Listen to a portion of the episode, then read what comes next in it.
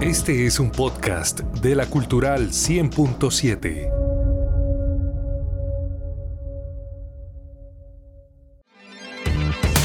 Conéctate con las novedades tecnológicas y avances del mundo digital en la Cultural 100.7.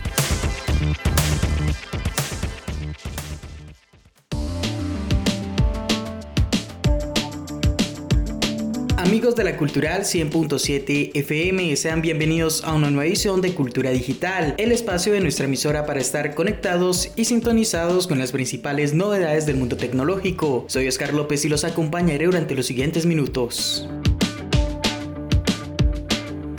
India puede ser la siguiente superpotencia que daría un golpe duro a las criptomonedas después de China. El país está dando pasos para aprobar una ley que prohibiría las transacciones y el minado de criptomonedas, al mismo tiempo que dejaría paso a una moneda digital oficial y pública. Los motivos que expone la ley son los riesgos que conllevan estas transacciones ante una población que se ha aficionado a ellas sin antes haber hecho ninguna otra inversión. Varios operadores de criptomonedas en el mundo han informado de un crecimiento rápido de usuarios en los últimos meses. Ese desconocimiento puede llevar a un alto riesgo de que muchas personas terminen perdiendo su dinero. También se menciona la alta cantidad de publicidad sobre criptomonedas que inunda el país, protagonizada en algunos casos por actores famosos y calificada de irresponsable por el gobierno por anunciar grandes beneficios e influenciar a gente joven. Y a todo esto se le añade la preocupación de un posible uso de las criptomonedas para financiar actividades criminales y terroristas. El Parlamento indio empieza su actividad de invierno el próximo 29 de noviembre y será a partir de ahí que se verá si esta ley progresa o no. Para el gobernador del Banco Central de India lo importante es cuanto menos que el país empiece a considerar más seriamente los efectos de estas criptomonedas de un modo u otro. También se ha conocido que reguladores suecos buscan pedir a la Unión Europea que prohíba el minado de criptomonedas, aunque el motivo que exponen es en este caso ambiental. No se pueden alcanzar los objetivos para ser neutrales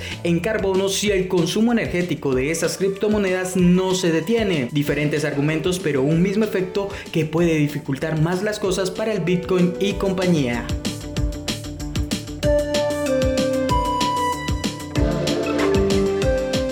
La esperada función de crear stickers propios en WhatsApp, que hasta ahora se ha hecho utilizando software de terceros, está cerca de adoptarse como una herramienta dentro de la aplicación de mensajería, pero desde sus versiones para web y para escritorio en PC o Mac. La versión en línea ya se encuentra disponible y tardará aproximadamente una semana en llegar a su versión de escritorio. Para ejecutarla solo es necesario actualizar la aplicación, entonces desde cualquier conversación simplemente se debe acceder a la opción de adjuntar y presionar en sticker. Una vez ahí se podrá cargar la imagen y hacer pequeñas modificaciones como añadir texto y listo. La compañía ha mencionado que estos elementos personalizados se ponen a disposición de los usuarios para hacer las conversaciones más animadas y divertidas. Esta función hace parte de pequeñas mejoras recientes que se han integrado a la aplicación en los últimos días, como la posibilidad de utilizar WhatsApp en el computador sin necesidad de mantener encendido el celular.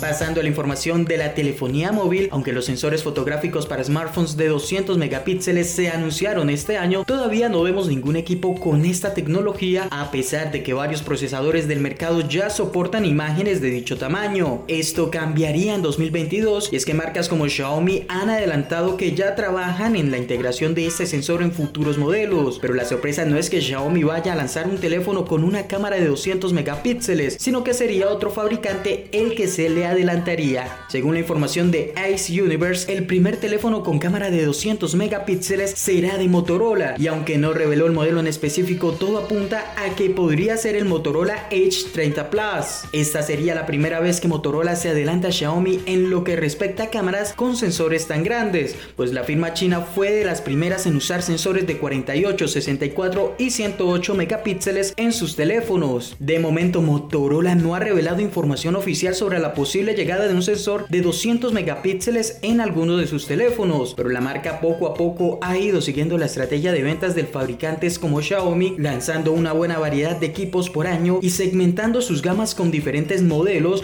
de una misma familia para ofrecer la mejor relación costo-beneficio.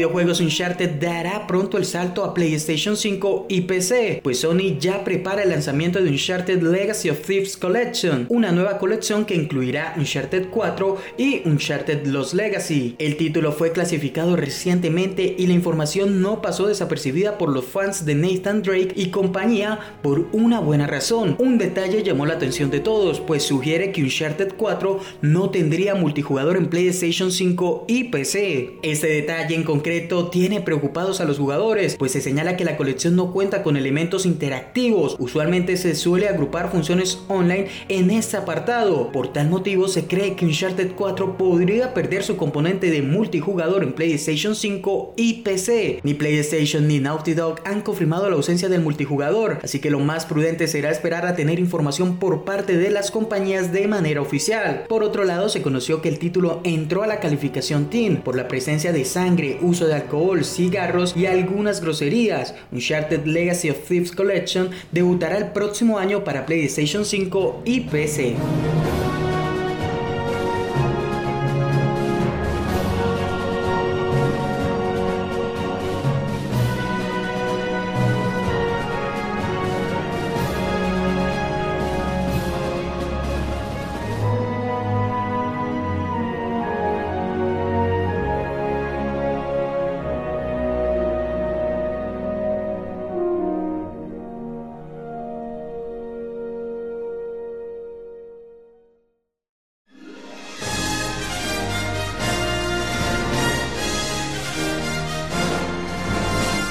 El flashback tecnológico de esta semana, el 27 de noviembre de 1998, Sega lanzó en Japón su última videoconsola, la Dreamcast, y casi un año después, el 9 de septiembre de 1999, lo hizo en América. La Dreamcast fue la primera videoconsola de la sexta generación anterior a sus rivales, la PlayStation 2, Xbox y GameCube. Fue inicialmente bien recibida con un lanzamiento muy exitoso y fuertes ventas, pero con la llegada de PS2, las ventas de la Dreamcast se desplomaron y perdió su impulso, condenándola a ser la última consola lanzada por Sega. Finalmente, el 24 de febrero de 2004, Sega lanzó su último videojuego conocido para Dreamcast, llamado Puyo Puyo Fever.